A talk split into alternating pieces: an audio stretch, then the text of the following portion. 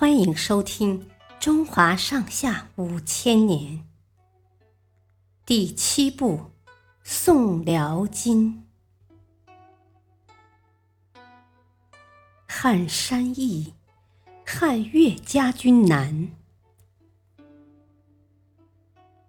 宋朝接受金国的议和条件后，金国却又挑起了战争。公元一一四零年五月。兀竹带兵分四路南侵，不到一个月就占领了中原和陕西等地。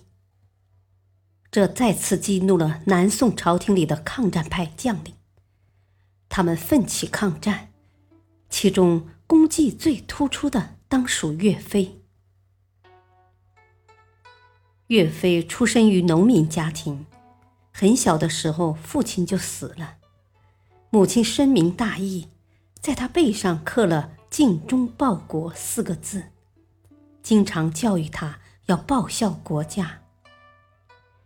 金军大举进攻北宋的时候，岳飞就加入了抗金队伍。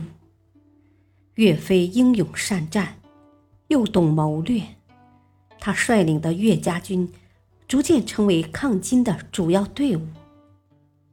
岳家军纪律严明，赏罚分明。训练严格，是一支战斗力非常强的队伍。岳飞自己也能与士兵同甘共苦，深受部下的敬重。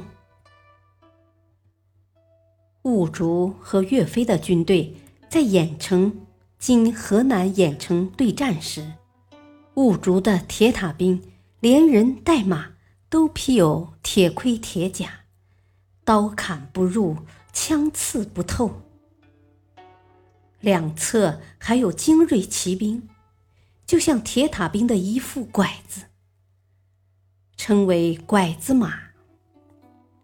当兀竹的兵马压过来的时候，岳飞指挥一批使用钩镰枪的士兵应战。钩镰枪带有一个钩子和一个弯镰，先用钩子。把敌人的铁盔勾下来，再用弯镰割下他们的脑袋。又派出一批刀斧手，专砍拐子马的马腿。这场战役把金军打得狼狈而逃。